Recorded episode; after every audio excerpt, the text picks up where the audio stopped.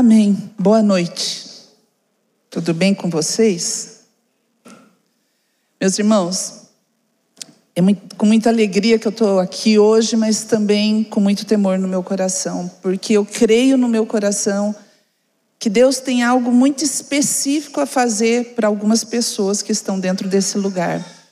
Eu não creio que Deus, quando alguém vem nesse altar ministrar, Deus dá uma direção, Deus coloca uma palavra no nosso coração, sendo que Ele não saiba quem vai estar dentro deste lugar, quem vai estar aqui ouvindo. Então, eu não quero ser limite para o que Deus vai fazer essa noite, mas também espero que você não seja limite para aquilo que Ele quer falar essa noite. Então, o pastor Carlos já orou, falando sobre abrir o coração. Deus já, já ouviu a tua oração. Então não vou orar novamente, mas estou feliz de ver algumas pessoas aqui. E eu não vou fazer com a Cláudia o que eu fiz com o Kleber, tá? Novamente, estou com meus primos aqui. E quando o Kleber veio aqui, eu fiz ele ficar em pé sozinho. Não vou fazer isso com você, tá, Cláudia? Mas estou muito feliz que você está aqui, tá? E meus irmãos, o que eu vou ministrar essa noite é uma coisa que, na hora que eu falar o tema dessa mensagem, você vai falar assim: ah, Estou careca de saber. Isso aí para mim é fichinha, eu já entendo, eu já sei.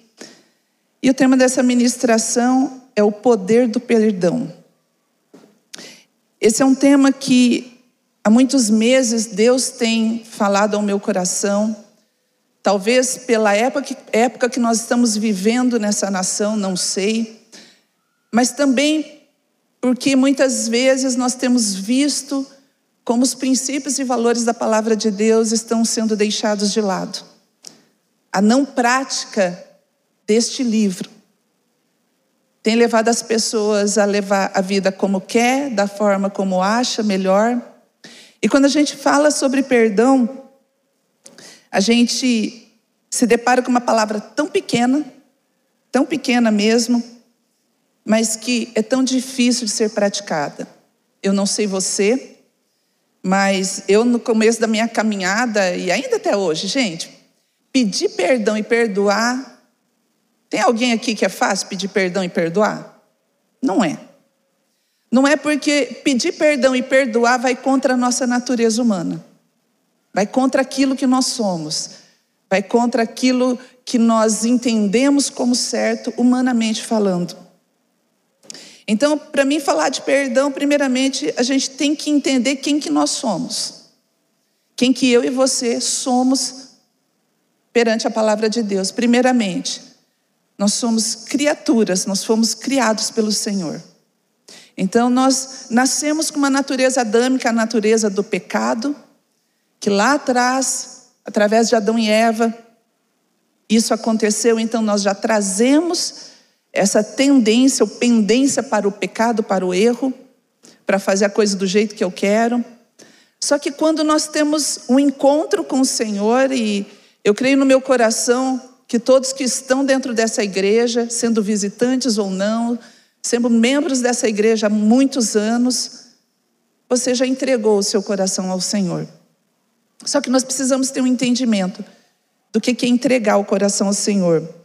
Então, quando nós falamos, quando nós temos um verdadeiro encontro com o Senhor, nós entregamos nossa vida a Ele, e aí Ele passa a ser nosso Senhor e o nosso Salvador.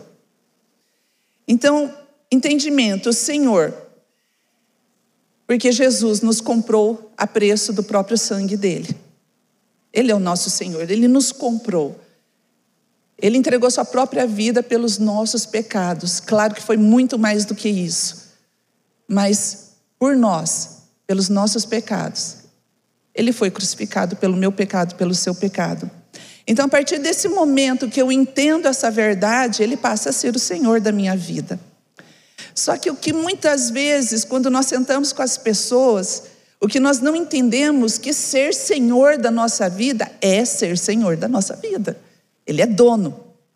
E como dono da minha vida, eu devo a Ele obediência. Simples assim. Não tem outra explicação. Não tem como você falar, Jesus é o Senhor da minha vida, mas eu faço o que eu quero. Não. Se você faz o que você quer, Jesus não é o Senhor da tua vida. É simples, é o básico que a gente precisa saber.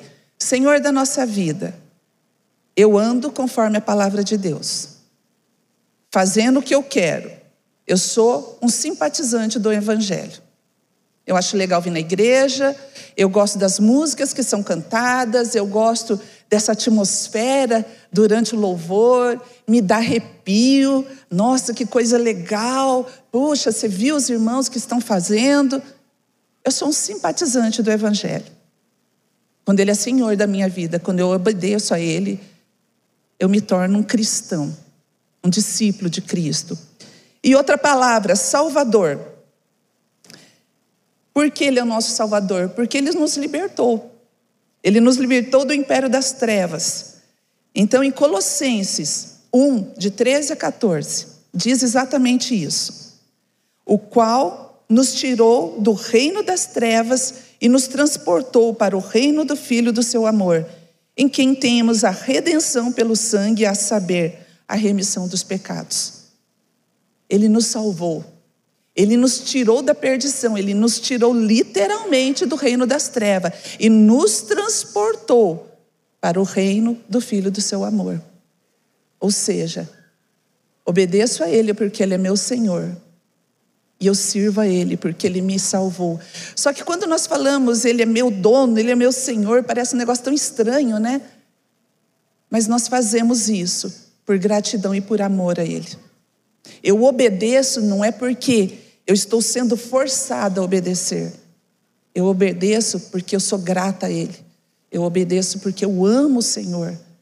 Então, com esse entendimento, que nós viemos de uma natureza adâmica, mas nós somos transformados quando nós entregamos nossa vida ao Senhor. Agora, quando nós somos transformados, entregamos nossa vida ao Senhor, existe um caminho a percorrer, certo? Nós precisamos, nós, nós caminhamos, nós nos deparamos com essa natureza adâmica, nós somos confrontados pela palavra de Deus. Então, a partir daí, nós buscamos o crescimento, a edificação, nós lemos a palavra, nós oramos, e olha o que eu estou fazendo de quem lê, falando de quem lê a palavra, de quem ora e de quem jejua. De repente nós temos aqui alguém que fala, eu leio quando eu quero, eu oro quando eu quero, jejuar, então até esqueço disso. Mas eu estou falando com todos os tipos de pessoas aqui dentro, inclusive eu. Então, a partir do momento que eu entrego minha vida a Jesus, oração, jejum, leitura da palavra, e aí, tá tudo certo se eu faço isso?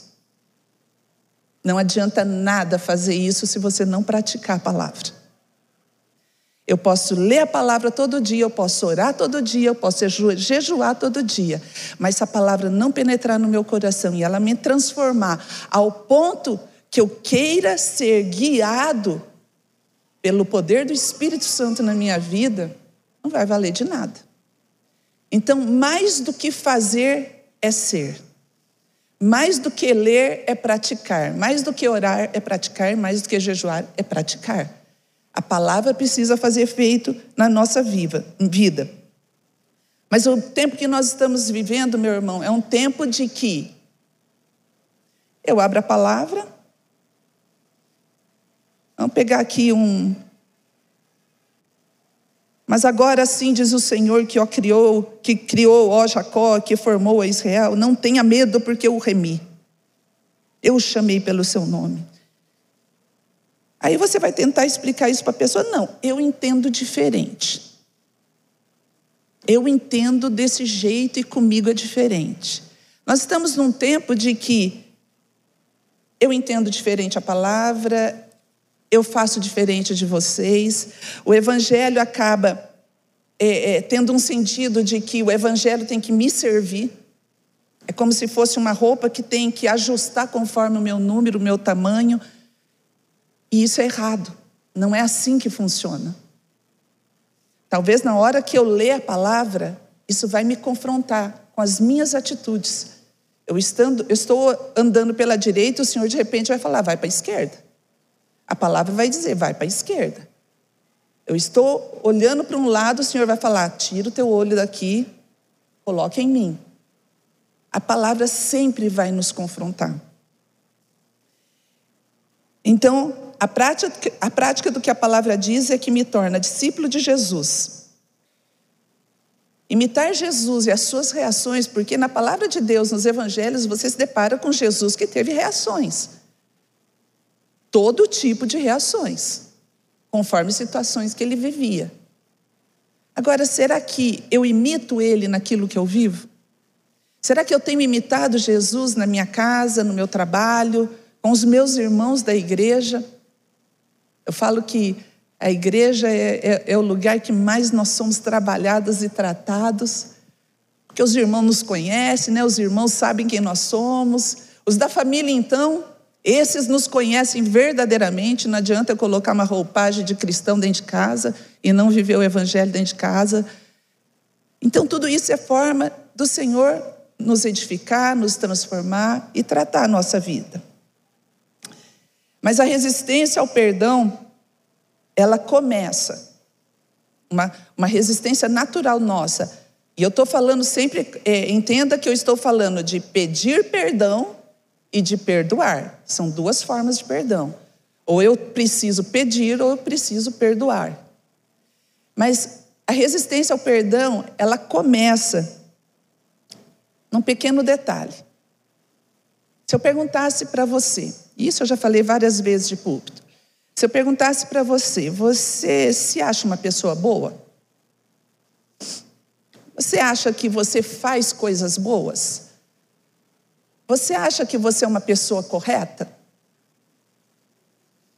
E quando nós nos auto-intitulamos bons, automaticamente o outro é ruim. Aquele que me feriu, aquele que me ofendeu, aquele que me prejudicou, é a parte ruim da coisa. Mas eu sou a parte boa. E aí entra uma palavrinha, meus irmãos, que é muito é, é interessante. Quando eu me, me acho uma pessoa boa, e eu fui ofendido, ou fui maltratado de alguma forma, aí você vai dar o nome, aí você pode ter passado por por uma fraude, você pode ter passado por um abuso, uma violência, um roubo. Sei lá, a gente pode dar tantos nomes aqui essa noite. Mas automaticamente, quando eu me acho uma pessoa boa, quando eu me deparo com essa, esse tipo de situações que nós vivemos, eu me deparo com a injustiça. E aí eu me coloco no lugar de injustiçado. E quando eu sou uma pessoa injustiçada, o que, que eu vou querer que se faça? Justiça. Toda vez que você se depara com uma situação na tua vida que te prejudicou, você é a vítima. Está errado isso, Kika? Não. Você foi prejudicado de alguma forma. Só que a palavra de Deus vai na contramão do que nós somos humanamente falando. E aí que entra esse desejo de justiça própria. Eu não perdoo enquanto ele não fizer isso, eu não perdoo enquanto ela não fizer isso, eu não perdoo enquanto a situação não mudar, e você vai colocando condições para você exercer o perdão. Enquanto você coloca condições para exercer o perdão, você não perdoa. E aí, esse é o grande trunfo de Satanás. Esse é a carta na manga de Satanás. É a falta de perdão por injustiças sofridas. Alguém te maltratou, alguém te xingou, alguém que você nem conhece te prejudicou, sei lá.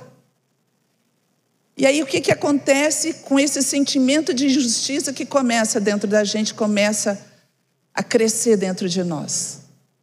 Vai se formando uma raiz de amargura. E aí nós vamos para Mateus 18, do 32 ao 35. Mateus 18, do 32 ao 35, diz assim: Então o seu senhor, chamando aquele servo, lhe disse: Servo malvado, eu lhe perdoei aquela dívida toda porque você me implorou. Será que você também não devia ter compaixão do seu conservo, assim como eu tive compaixão de você?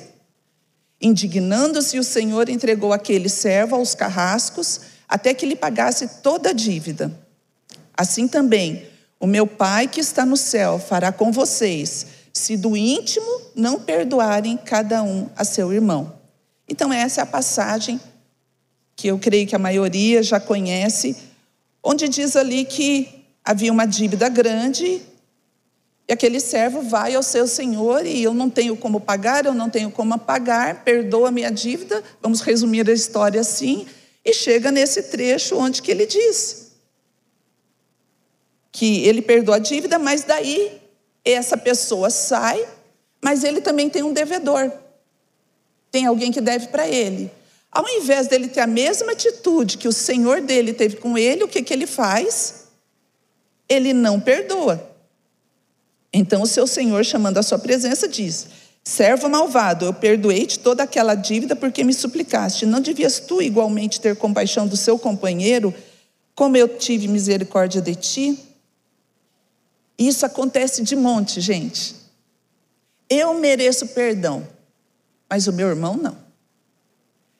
É uma forma simplista de falar, mas é a realidade que acontece.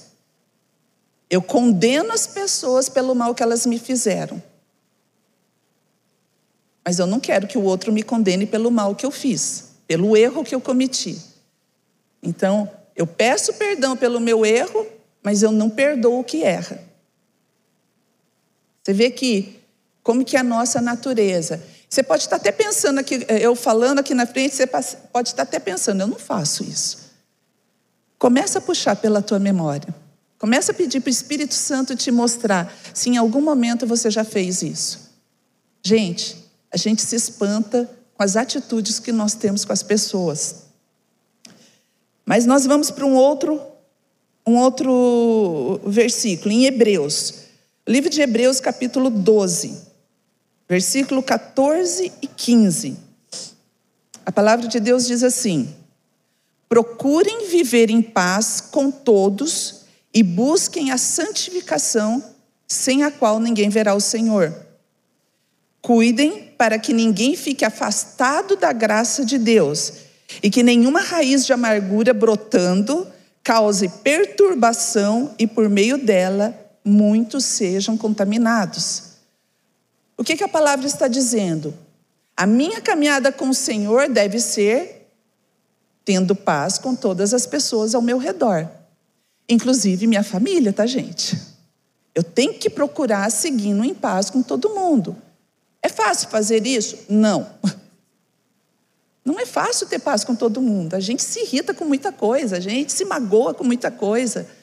Mas o interessante do versículo é: primeiro, procurem viver em paz com todos. Aí orienta, busquem a santificação, sem a qual ninguém verá o Senhor. Olha o conselho. Busca a santificação, se santifica cada dia. Sem a santificação, você não vai ver o Senhor. Cuidem. Isso é um alerta. Cuidem para que ninguém fique afastado da graça de Deus e que nenhuma raiz de amargura brotando cause perturbação e por meio dela muitos sejam contaminados. O que isso está querendo dizer? Os meus relacionamentos de forma horizontal, ou seja, com pessoas, eles interferem no meu relacionamento horizontal com o Senhor. O que, que a palavra está dizendo? Se eu tenho alguém que me feriu, que me magoou, ou seja lá o que for, e eu determino no meu coração não perdoar, aqui está alertando. Cuidem para que ninguém fique afastado da graça de Deus. Você tem noção a seriedade disso? A falta de perdão pode me fazer perder a graça de Deus. A falta de perdão, ela põe em risco a minha salvação. E isso é muito sério. Os nossos relacionamentos não podem ter bloqueio. A falta de perdão nos separa da graça de Deus. E é um, é um pequeno detalhe que a gente nunca pensa, né? Então, Muitas pessoas, elas se desviam dos caminhos do Senhor. Ela está dentro da igreja e a, a falta de perdão, ela, ela traz apostasia, ou seja, você se afasta da presença de Deus, você se desvia. da fé. A falta de perdão, quando uma pessoa está dentro da igreja, ela provou de coisas no Senhor, ela provou, teve experiências com o Senhor. De repente você foi curado, você foi liberto, você, você passou por tanta coisa dentro da igreja, de repente uma situação aconteceu. Alguém não te cumprimentou. Você passou a pessoa, de repente a pessoa nem estava percebendo que você passou por ela, mas vamos pegar como exemplo. Você ficou tão chateado, aquilo cresceu no teu coração a tal ponto, e você esperava que essa pessoa viesse atrás de você. E talvez a pessoa nem saiba disso. Ou então, alguma coisa, você está num. Eu estou falando em âmbito de igreja, tá? Você está num ministério e você não concordou com alguma coisa, mas você não procurou diálogo, você se chateou porque não ouviram a tua ideia ou não ouviram aquilo que você propôs. E aí você se chateou e eu vou para outra igreja ou eu vou sair da igreja. Quando vê você não vai para outra igreja, você está aí no mundão, aí já começa. É tudo armadilha, gente, é tudo armadilha. E aí você começa a criar essa raiz de amargura dentro da igreja. É o irmão que fez algo para você, mas você nunca procurou, querido, vamos sentar, vamos conversar. Olha, eu estou sentindo isso a teu respeito. Olha, eu, eu fiquei magoado com você por isso, por isso, por isso. Vamos resolver isso. De repente a pessoa nem sabe o que está passando no teu coração, mas o fato de você confessar isso já está fechando essa brecha na tua vida. Mas se a gente deixar, meus irmãos, e o que, que te impede de fazer isso? Talvez com pessoas da tua família, talvez é com teu pai, tua mãe, talvez nós temos aqui pais e mães que têm mágoa dos filhos pelo que os filhos fizeram. Talvez aqui nós temos filhos que estão magoados e não conseguem perdoar o que o pai e a mãe fez. Talvez nós podemos ter situações de pessoas que já faleceram e você ainda carrega dentro de você situações que não foram resolvidas. Você vê o que, que a falta de perdão, a profundidade que ela vai, e ela te afasta de Deus, literalmente. A falta de perdão te afasta de Deus. E aí nós temos, tem uma, uma, uma parte de um livro do pastor Cote, é o livro O Avivamento do Odre Novo, é muito tremendo esse livro. Ele diz assim: a própria salvação está correndo risco quando há falta de perdão. A falta de perdão anda de mãos dadas com apostasia, trazendo todo tipo de perturbação emocional, temperamental, física ou muitas outras coisas. E tem dois aspectos da falta de perdão. Ou eu vou para um lado, que é o ressentimento, a necessidade de que a justiça própria aconteça. Eu tenho desilusões ou tantas outras feridas que provêm do orgulho. Então, esse é o ponto. Ou eu vou para esse lado do orgulho, ou eu vou para o lado da humilhação. E a humilhação é uma arma poderosa na vida do cristão. O orgulho, ele te diz: não faça, você tem razão. Essa pessoa te feriu, essa pessoa está errada, por que você vai pedir perdão? Então eu volto a dizer uma famosa frase do pastor Oséias: Você quer ter razão ou você quer ser feliz? E muitas vezes nós ficamos batendo na tecla, a gente quer ter razão, quer ter razão, quer ganhar. A gente tem dentro da gente essa coisa, eu quero ganhar essa discussão. Eu vou provar que eu estou certo. E muitas vezes, meu irmão, mais vale você reconhecer diante de uma pessoa, ó, oh, me perdoa, mesmo você não tendo feito nada. Mas porque no coração daquela pessoa a coisa está de um tamanho tão grande que é muito melhor você pedir perdão por amor ao seu irmão. É meio louco isso, né? É meio doido. Mas até isso o Senhor nos leva. Por amor ao seu irmão, por aquilo que dentro dele ainda não foi, não foi, é, é, é, vamos dizer, edificado ou consertado, ele ainda não foi transformado, ele não consegue superar uma pequena coisa. Mas você já caminhou com o Senhor, então você vai ficar batendo na tecla? Não, você está errado, você está errado, ou você assim, me perdoa, irmão. Isso também é amor. Aqui, mas você vai estar ensinando a pessoa a fazer coisa errada? Não. No tempo certo você vai conversar com essa pessoa. No tempo certo ela vai te ouvir. Mas há um momento que nós precisamos exercitar o perdão. E essa falta de perdão, essa inimizade, né, que a gente costuma dizer, esse não perdoar. É interessante quando a gente senta com as pessoas, a gente começa a ir mais fundo, né, na, nas situações que cada um passa. Invariavelmente, quando você pergunta, mas por que, que você não consegue perdoar? Não, é porque eu já tentei, é porque isso. Não, mas eu perdoei. Aí você vai indo mais fundo, na realidade ela não perdoou, ela obedeceu. Esse é outro ponto que eu quero te, te falar. Talvez algumas pessoas aqui podem não concordar comigo. A palavra diz que eu devo obedecer. Sim, com certeza. Se Jesus me perdoou, quem sou eu para não perdoar alguém? Se ele foi açoitado, cuspido, injustiçado, mentiram sobre ele, ele não abriu a boca, foi crucificado, morto, e ele nos perdoou? Quem sou eu para não perdoar? Mas não adianta, meus irmãos, você simplesmente dizer: pronto, perdoei o Dudu. Dudu me magoou, mas estou liberando perdão para ele. Boca para fora, aqui dentro a coisa continua. A coisa só está crescendo aqui dentro. Mas da boca para fora eu falei, pronto, obedeci. Não. Você primeiro precisa entender o que é perdão. Talvez você não entendeu o perdão. Por isso que você não consegue perdoar. Então, mais do que obedecer, é praticar, é entender a palavra. E muitas vezes, é, é, conversando com as pessoas, quando você vai mais a fundo e pergunta, mas por que exatamente você não quer perdoar? Então, como eu disse, invariavelmente as pessoas elas esperam ser vingadas. Por quê? Se eu estou com a Suzana aqui, ela fez algo para mim, de repente ela até já me pediu perdão e eu não, eu determino não perdoar ela. O que, que eu estou esperando com isso? Você vai sofrer o mesmo que eu sofri. Quero ver um dia, um dia você vai saber o que, que eu passei.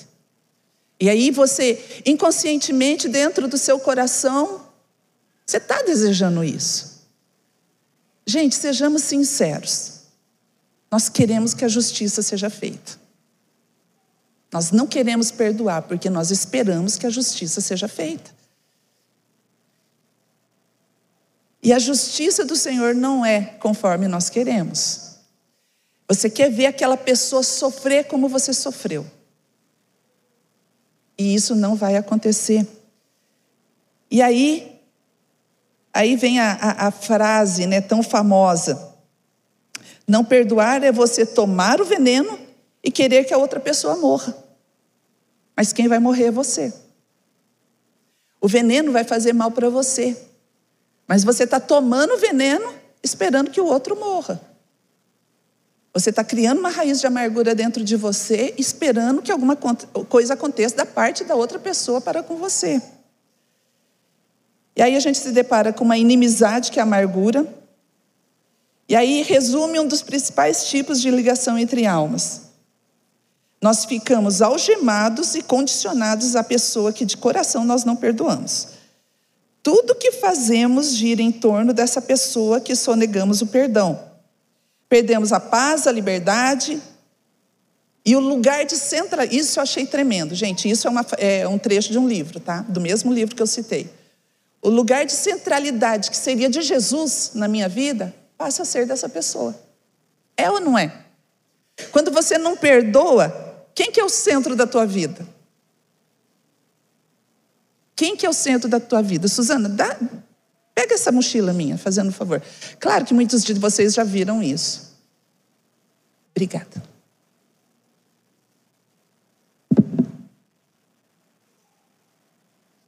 Muitos já viram esse teatrinho. Mas a falta de perdão é exatamente isso. O não perdoar também é isso já que eu dei o, o, o exemplo da Suzana, essa aqui é a Suzana, tá? Suzana. Não, já perdoei. Daí eu estou aqui andando no altar da igreja. Quem está junto comigo? Pode falar. Quem está comigo? Suzana. Vocês vão achar estranho, mas eu vou falar. Fui no banheiro. Quem está comigo?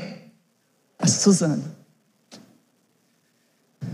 Estou no altar do Senhor. Olha a Patrícia aqui. Olha o Gabriel. Olha o Juan. Aleluia. Aleluia. Quem está comigo? A Suzana. Gente, não tem jeito. Você pode dizer que não, mas a Suzana sempre está junto. Obrigada, minha irmã. Tirando a brincadeira com ela, é exatamente isso que acontece. Tudo onde eu for, a pessoa pela qual eu tenho mágoa, a pessoa que eu não consigo perdoar, ela está comigo o tempo inteiro. E aí que consegue um. Aí que acontece um paradoxo. Se eu não quero ter relacionamento com essa pessoa e eu não perdoo, com quem que eu sempre estou? Com essa pessoa. Dá para entender isso? O ser humano é muito estranho. Por isso que Paulo fala, né? O mal que eu não quero, esse eu faço. E o bem que eu não, eu, o bem que eu quero, esse eu não faço. Na realidade, a nossa mente, ela quer ter essa justiça própria mas nós acabamos prejudicando a nós mesmos. Só que espiritualmente, nós prendemos essa pessoa junto a nós. Você fica preso, algemas realmente, assim como você algema essa, essa pessoa que você não perdoa. Não preciso nem falar que isso tem reflexo no nosso corpo físico, no nosso organismo. A simples lembrança do fato ou da pessoa provoca reações no nosso organismo, ansiedade, mal-estar, doenças. Isso é provado cientificamente. Não que todo, toda doença, todo mal-estar ou toda ansiedade tenha a ver com falta de perdão. Não é isso, meus irmãos. Mas que a falta de perdão, ela agrava tudo isso, ela agrava. Eu digo por experiência própria, tá? Então, nós precisamos entender o que a palavra nos ensina. E resumindo, as escolhas baseadas nessas atitudes vão impor um quadro de enfermidade, sofrimento emocional, perturbação, colapso, em alguns casos, pelo amor de Deus, em alguns casos, até tortura por espíritos demoníacos. Tem falta de perdão, tem situações que a gente se depara quando a gente trabalha com aconselhamento, que a manifestação de demônio por falta de perdão. Tamanho é a raiz que isso ficou dentro da pessoa. E ali o diabo já, ele, ele já está dominando a pessoa, é ele que determina a vida da pessoa.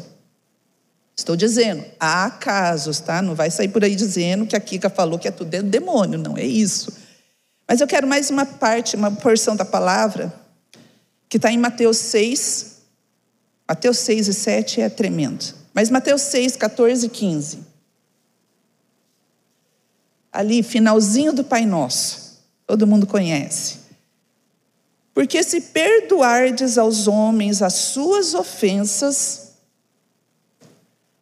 vou ler pela versão daqui, porque se perdoarem aos outros as ofensas deles, também o Pai de vocês que está no céu perdoará a vocês. Se, condição, porém, não perdoarem aos outros as ofensas deles, também o Pai de vocês não perdoará as ofensas de vocês. Volto a dizer, simples assim. Se você perdoar, o Senhor perdoa. Se você não perdoar, o Senhor não perdoa. Palavra de Deus, não sou eu que estou dizendo. Mas, Mateus 7, do 1 ao 2 diz: Não julgueis para que não sejam julgados Pois com o critério com que vocês julgarem, vocês serão julgados. E com a medida com que vocês tiverem medido, vocês também serão medidos. Meus irmãos, muitas vezes nós, talvez não seja nenhuma intenção, você acordou de manhã e você diz: Eu vou julgar alguém. Mas começa a, a perceber nas tuas conversas como que você é. Você é muito de falar do outro? Não vamos falar que é fofoca, tá? Cristão não fofoca, né? Imagina, a gente não faz isso. A gente só fala do irmão, para que a gente possa orar por ele, né? Não, só estou contando para você para que você esteja comigo em oração por essa pessoa. Tão espiritual isso, né? Muito legal. Mas quando nós nós estamos conversando, muitas vezes você percebe que na tua conversa, eu percebi isso outro dia, eu conversando com uma pessoa, percebi eu fazendo isso. Eu comecei a falar de alguma pessoa e eu falei, eu, eu falei de um jeito assim que eu mesmo falei assim, Ué, mas será que eu tenho alguma coisa para resolver com essa pessoa? Porque um comentário que eu fiz, e nem foi um comentário maldoso, mas como eu trabalho com isso, eu já me policiei. Falei assim, peraí, por que, que eu estou falando isso? Porque muitas vezes, comentários, você fala, eu perdoei a Rosângela. Daqui a pouco eu toquei Elisângela. Não, mas você viu o que a Rosângela fez comigo? Se eu perdoei, por que, que eu continuo falando nesse assunto? E perdoar, meus irmãos, não é esquecer. A gente não esquece. Talvez com o tempo até passa a não ter tanta importância e você vai deixando. Mas a gente não esquece. Mas aquilo, quando você perdoa, aquela situação já não te dói mais. Aquela situação já não te incomoda mais. Você consegue falar sem sofrer com isso. Isso é perdão. É você falar sobre o que você foi injustiçado ou o que você sofreu sem que isso te traga sofrimento. Aí você pode saber que você perdoou verdadeiramente. Então nós até agora nós estamos falando da falta de perdão. Mas qual é a consequência do perdão? Então, a primeira coisa, uma consequência clara do perdão é o fato de nós estarmos reunidos nessa igreja essa noite. Amém? Nós fomos perdoados. Frequentar uma igreja, adorar o nome do Senhor, louvar a Deus, amar o seu próximo, tudo isso é consequência de perdão. Você foi curado e agora você consegue curar. Você foi amado e agora você consegue amar. Isso é consequência do perdão. Ele nos perdoou primeiro. Então, como eu já falei, tanta injustiça que Jesus passou, crucificado, foi morto, e mesmo assim ele perdoou. Maior exemplo. Outra consequência do perdão, o poder, o poder do perdão, ele nos cura.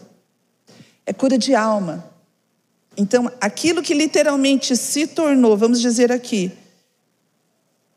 que o que eu tinha de situação era aqui, do tamanho desse celular, mas a raiz de amargura talvez já estava tudo isso aqui. E a raiz de amargura, ela é isso mesmo. Ela vai muito profundo. Parece que não é nada aqui em cima, mas na nossa alma, ela toma uma profundidade muito grande. Então, quando nós perdoamos, toda essa raiz é arrancada. E aí, aquela primeira música que nós cantamos pode ser cantada verdadeiramente. Livre para correr livre para. Muitas vezes a gente canta essas músicas, mas na realidade a gente não está livre. A gente está cantando porque tem um balanço gostoso, né? Rapidinha de celebração, mas se a gente for sondar o nosso coração, nós não estamos realmente livres. Outra consequência do perdão, paz de espírito. Gente, não tem preço que pague isso. Paz de espírito. Não existe preço para isso. Outra consequência do perdão, restauração de relacionamento principalmente com o Senhor. Quando eu perdoo na horizontal, a vertical fica livre. O meu relacionamento com o Senhor está restaurado. Muitos gostam de dizer que o fato de eu perdoar alguém não quer dizer que eu vou voltar a ter relacionamento com essa pessoa. Eu acredito que realmente não é uma obrigatoriedade. Porque quando uma pessoa nos faz mal, ela quebra confiança. E aí é primeiro necessário restaurar a confiança. Então, talvez de primeiro, vamos dizer, de bate-pronto, assim, você não vai conseguir conviver com aquela pessoa como você convivia antes. Mas é, é, é, é necessário, não. É possível a restauração de relacionamento, sim. É possível restaurar até mesmo aquele que te ofendeu tão profundamente. E repetindo o que eu já falei, quem é perdoado ama, e quem ama, perdoa. Amém? E diante disso, eu quero chamar uma pessoa aqui. Você pode vir aqui, Camila? Você consegue? Gente, eu pedi para a Camila, enquanto ela está vindo, eu vou falar. A Camila é uma pessoa que Deus fez. Eu presenciei uma obra tão absurda na vida dessa menina. Talvez muitos de vocês não a conheçam, mas já está aqui com a gente, sei lá quanto tempo, Camila? Dois anos? Quase dois anos. Ela está ela tá nervosa, gente. Ela disse que ficou agora nervosa. Mas eu quero que a Camille conte um pouquinho, de forma rápida, né? O que foi o perdão na vida dela. Primeiro eu quero contar a falta de perdão na minha vida. O que acarretou e o que eu fui sendo uma pessoa que precisava perdoar alguém. Essa pessoa que eu precisava perdoar era minha mãe, por algo que tinha acontecido no decorrer de quando eu tinha um, uns 11, 12 anos. E quando isso aconteceu, eu fui comentar para ela, comentar com ela tudo o que tinha acontecido. Eu estou um pouquinho nervosa. comentar e ela não me ouviu e não acreditou em mim, em tudo que tinha acontecido. Dentro de mim cresceu, a partir daquele momento, cresceu uma, um sentimento de rancor. Eu tinha muitas mágoas dela, eu tinha muita mágoa dela. Eu, eu não conseguia ter um relacionamento de mãe e filha. Eu fui começar a ter o relacionamento de mãe e filha agora, a partir de outubro. Fazem três, três meses. E a minha vida, quando eu comecei a vir para a igreja, ela estava no fundo do poço. Eu sofria de ansiedade, eu tinha depressão, tive pensamentos e tentativas suicidas, porque tudo foi a falta de perdoar minha mãe, saber que eu precisava perdoar ela e na minha cabeça eu já tinha perdoado ela, mas eu não tinha perdoado ela de coração. E eu vim para a igreja, comecei a ser acompanhada pela pastora Kika. E final do ano passado, em outubro, eu tive uma oportunidade de poder verbalizar isso para minha mãe de, de pedir perdão para ela. Só que quando eu cheguei para pedir perdão para ela por tudo que eu tinha causado, ela pediu perdão para mim primeiro, porque a gente não conseguia ter uma relação. E depois que eu consegui perdoar ela, eu posso dizer que eu tenho vivido os melhores dias da minha vida em relação à minha mãe, e relação dentro do meu coração. Eu tenho sentido uma paz tão grande e eu consigo falar para minha mãe o quanto eu amo ela e poder abraçar ela que eu não conseguia. Eu fui conseguir abraçar ela em outubro. Eu conseguia consegui falar para ela o quanto eu amava ela em outubro. Então eu demorei muito tempo me torturava e demorei muito tempo para conseguir, mas eu consegui.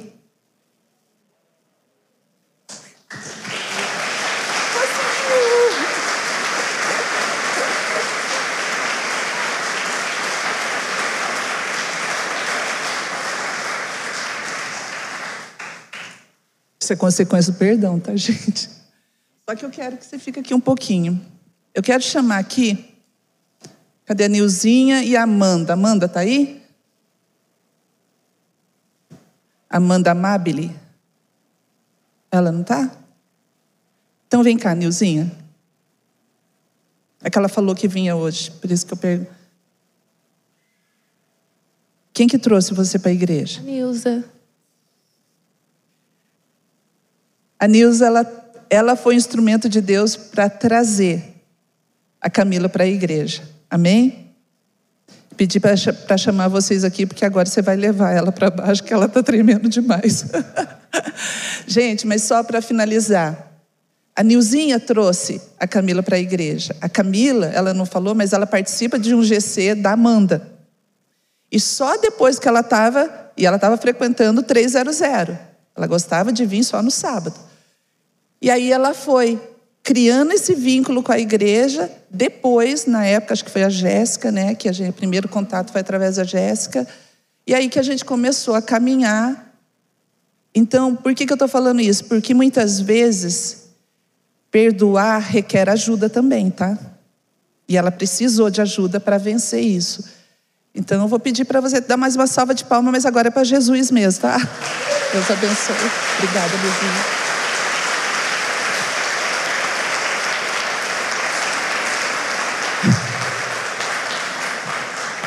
É que o nosso tempo é pouco, gente, mas se um dia você quiser ouvir o testemunho dessa mulher, o que Deus fez na vida da Camila é uma coisa fora do normal mesmo. E esse no momento do perdão eu presenciei, tá? Quando a gente foi tudo preparado para ser uma mediadora ali entre mãe e filha, e de repente você vê que o Espírito Santo já tinha feito toda a obra, e eu só fiquei assistindo, eu não fiz nada. Eu não falei nada, eu não fiz nada, porque o próprio sentimento do coração dela e da mãe, antes mesmo que eu fosse explicar para a mãe dela o que estava acontecendo, a mãe olhou para ela, filha, me perdoa. Aí quebrou, quebrou, né, Camila? Quebrou você, e aí foi. A Camila também tinha algumas coisas que ela precisava pedir perdão para a mãe. E por que, que eu quis trazer esse testemunho? Para você ver que o que eu estou ministrando não é bobeira, não. Uma pessoa anos aprisionada por falta de perdão. A Camila, literalmente, ela decidiu perdoar. O que aconteceu com ela é fora do normal, meus irmãos. Se ela fosse querer justiça própria, meu Deus, ia ser uma vida inteira e não ia acontecer. Mas ela decidiu, pelo que ela recebeu do Senhor, pelo que o Espírito Santo fez na vida dela, ela decidiu perdoar. Eu queria pedir para o pessoal do louvor vir e eu gostaria que você já ficasse em pé, enquanto eu termino de ler, mas uma passagem que está em Mateus 18, 21 e 22. Quando ali diz: Então Pedro, aproximando-se, perguntou a Jesus: Senhor, até quantas vezes meu irmão pecará contra mim? Que eu lhe perdoe até sete vezes? Jesus respondeu: Não, digo a você que perdoe até sete vezes, mas até setenta vezes sete. E alguns dizem que é por dia isso, tá? Não é anualmente, não, é por dia. E quando Jesus fala isso, gente, aí que é embanana mais a cabeça da gente, né? Porque às vezes a gente já tem dificuldade em perdoar uma vez. Aí vem Jesus fala que não é uma vez, é 70 vezes 7. Ou seja, a cada ofensa, perdoe. A cada mágoa, perdoe. A cada xingamento, perdoe. Mas você só vai conseguir isso se você estiver na presença de Deus. Humanamente nós não conseguimos. Isso que eu vou ler agora é algo que, que é de um estudo, né? Então é uma coisa mais para você entender. Perdoar alivia o estresse, reduz a pressão arterial e fortalece o sistema imunológico. Todo mundo ganha ao fazer as pazes. Perdoar é o ato consciente de abrir mão do ressentimento ou do desejo de vingança contra alguém que de alguma forma causou algum mal, mesmo que a pessoa não mereça. E eu finalizo com uma frase do pastor Luciano Subirá que diz: O que a pessoa fez revela quem ela é. O que eu decido fazer revela quem eu sou. Então, você ficar olhando para outra pessoa, você só vai ver refletido o que ela é. E isso ainda com uma vírgula. Essa pessoa também pode ser transformada. E até o seu perdão pode transformar essa pessoa. Aquela coisa de amontoar brasas vivas na cabeça, na palavra diz do teu inimigo, mas eu vou ressignificar a cabeça do teu irmão. Amontoa brasas vivas, confunda ele com a tua atitude, confunda ela com a sua atitude. Muitas vezes você pode ganhar uma pessoa para o Senhor através do perdão que você libera ou do perdão que você pede. Eu gostaria que você fechasse os olhos nesse momento, porque no começo do culto nós cantamos essa canção. Gostaria que você cantasse ela nesse momento. Se você não sabe, claro, você pode abrir o olho e ver. Se o pessoal puder passar novamente a letra. Mas fala, é, essa canção é muito tremenda, porque ela fala de uma postura nossa. Eu gastaria a minha vida para te coroar. Eu não sou mais meu. Ou seja, eu não tenho domínios mais sobre a minha vida, mas o Senhor o tem. Mais em mim mesmo, mas o Senhor. Ele é o meu Senhor. É Ele é o meu Salvador. Eu vivo por Ele e para Ele. Então que você possa fechar os teus olhos e depois nós vamos orar. Nós ainda vamos ter mais uma parte, já estamos finalizando, tá?